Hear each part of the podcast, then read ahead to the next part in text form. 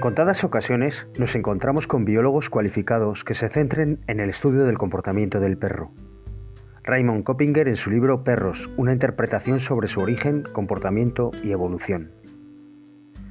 Hola, mi nombre es José Heriberto Martínez, soy biólogo canino y os doy la bienvenida a Biología del Perro, el podcast de Centro Canino Nube, donde encontrarás información interesante acerca de la etología, fisiología y nutrición canina.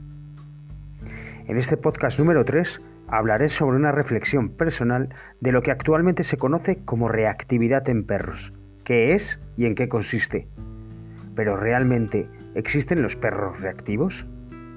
Espero que os parezca interesante.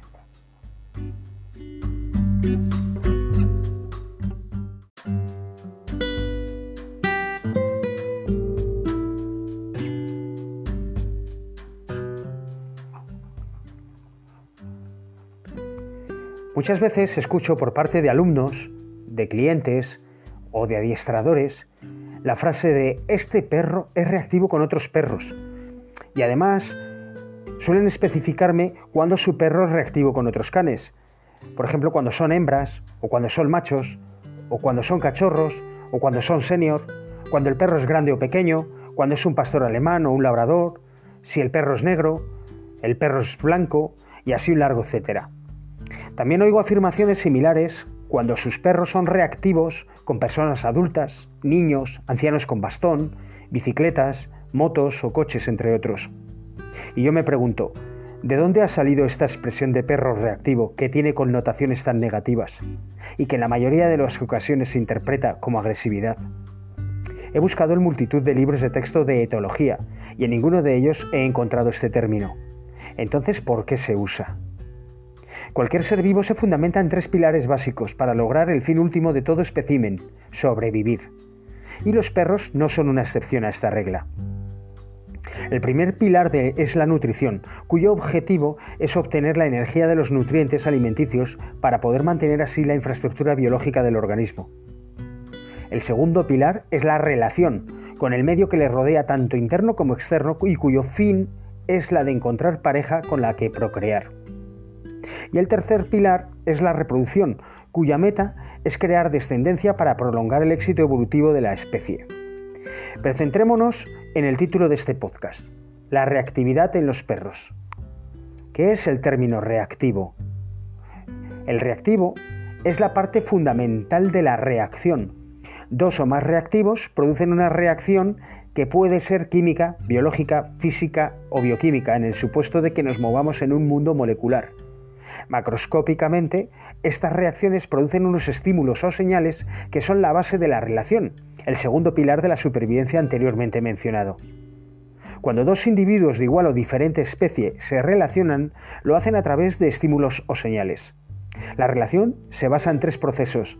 El primero consiste en una percepción del estímulo. Es realizado a través del canal sensorial o los sentidos. El segundo consiste en el procesamiento de este estímulo a través del sistema nervioso y hormonal y la posterior preparación de la respuesta. Y el tercer proceso consiste en ejecutar la respuesta a través del sistema locomotor o músculo esquelético. En el caso de los perros, este último proceso puede derivar en una respuesta positiva, neutra o negativa ante el estímulo. Cierto es que algunos perros se sobreexcitan con ciertos estímulos, pero también otros perros se sobreinhiben ante estos mismos estímulos. Y si el estímulo es un perro, una persona, una bici, una moto, el perro siempre reaccionará de un modo u otro, negativa o positivamente, o simplemente no le influye para nada. Por lo tanto, los perros, todos los perros son reactivos, porque siempre están relacionándose en su medio con multitud de estímulos diarios, tanto internos como externos.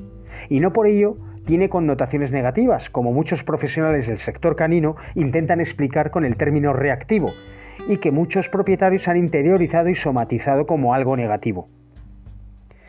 Por poner un ejemplo, es como si tener un dolor de cabeza repentino se asociara siempre con el término médico de aneurisma. Es que es absurdo.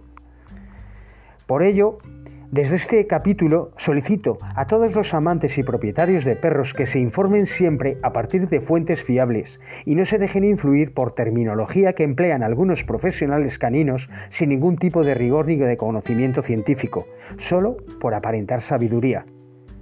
Espero y deseo que esta información haya hecho reaccionar vuestro conocimiento acerca del perro.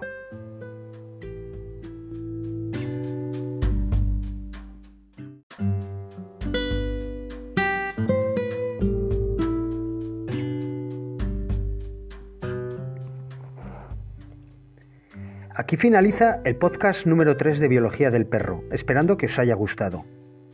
Muchas gracias por estar al otro lado, ya que sin vosotros nada de esto sería posible. No olvidéis obtener más información visitando las redes sociales de Biología del Perro en Facebook e Instagram, a la vez que nuestro canal de YouTube, donde podréis aprender muchísimos ejercicios para adiestrar vosotros mismos a vuestro perro. Un saludo y hasta el próximo programa.